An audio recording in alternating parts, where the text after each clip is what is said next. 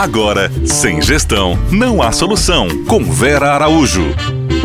Olá, olá pessoal, tudo bem com vocês? Vamos a mais um dia, vamos a mais uma prova de que a gente é capaz, né? Trabalhando com planejamento, com gestão, com foco, com meta, a gente chega lá na frente.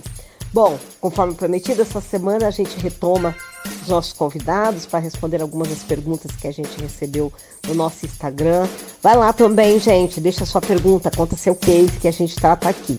Hoje a gente vai falar com a Amanda. Oi, Amanda, tudo bem? Que bom ter você aqui de novo. Amanda, fala um pouquinho pra gente sobre fotos de alimentos.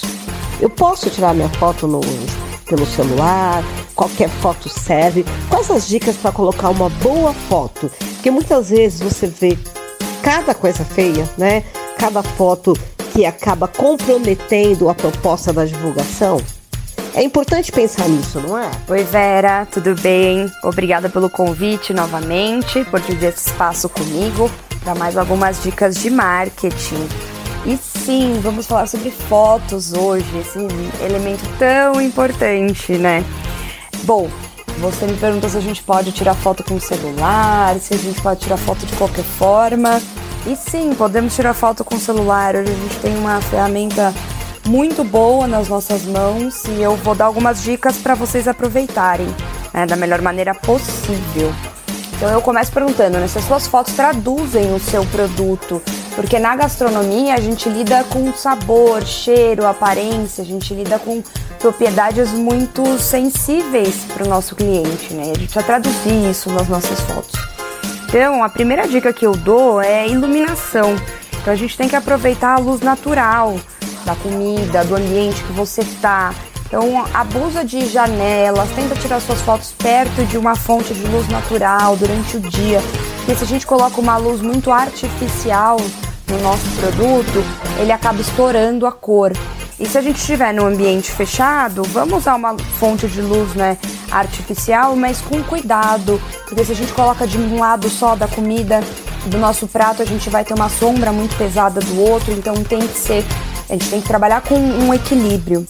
E outro ponto muito importante também é o ângulo, né? A gente precisa ajustar e destacar as texturas ou a parte do, do prato ou do produto que você for fotografar que você quer dar destaque, então isso é muito importante também, né? Equilibra sempre a fonte de luz e a sombra. E não demora muito para fotografar. Então, por exemplo, eu fiz um prato, ele acabou de sair da cozinha. Tenta tirar a foto o mais rápido possível. Então, trabalhe o ambiente que você for tirar foto para a gente conseguir fazer o mais rápido possível, porque a comida ela muda a cor e a textura muito rápido. Então a gente precisa tentar traduzir o máximo que a gente conseguir né, do nosso prato, extrair isso numa foto. Então a rapidez ela é muito importante.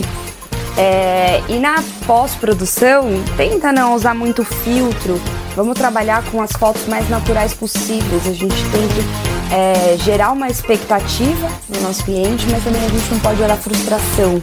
Então não altere tanto a cor do seu produto. Né? Tenta sempre deixar ele o mais natural e óbvio. A gente vai trabalhar né, no balanço de cores, de sombreamento, de tudo isso na pós-produção, mas de uma forma mais natural, para a gente só acentuar a beleza do nosso prato.